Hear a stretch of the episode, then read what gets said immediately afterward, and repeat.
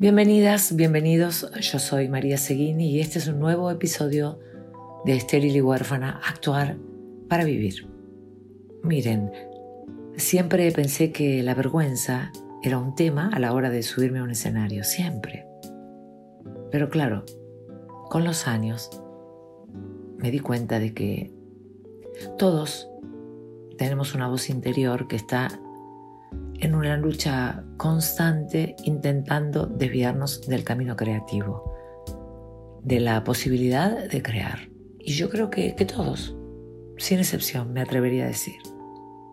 Todos tenemos una voz que nos boicotea, que nos dice que no podemos, que nos dice que, que está mal, que nos da vergüenza, que es vergonzoso. En un episodio anterior hablé de que el arte no surge de la nada, yo diría hoy puntualmente que el arte surge de un desequilibrio luchando cuerpo a cuerpo con el equilibrio. Porque creo que de un estado equilibrado no, no se puede hacer mucho a la hora de crear. Estoy hablando del proceso creativo, no estoy hablando de una obra terminada, se entiende, ¿no? Para mí el desequilibrio produce algo que es fascinante y creo que desde ese lugar de fascinación es donde se empiezan a ver cosas muy interesantes para contar una historia. En el caso de la actuación, por supuesto, ¿no? O de la dramaturgia o, de alguna composición musical, de un cuadro, de una pintura.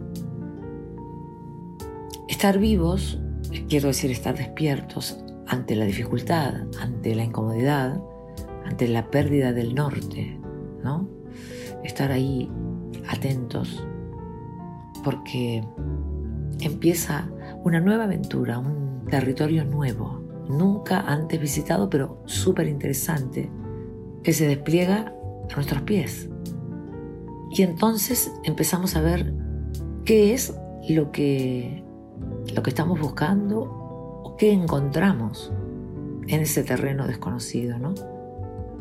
Posiblemente con la mirada de un director que nos orienta, nos ordena en ese caos.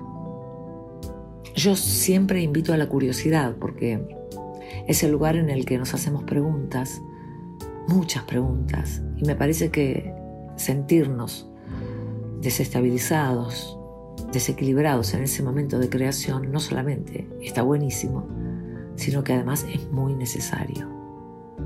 Yo creo que no tenemos que avergonzarnos. Tampoco necesitamos mostrar nuestro valor. Yo creo que necesitamos sentir que somos valiosos, no cancelarnos. Porque la cancelación, además de hacernos muchísimo menos libres, entre otras cosas, ¿no? Nos deja huérfanos de palabras, de pensamientos.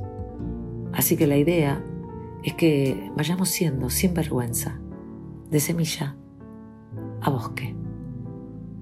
Hasta la próxima.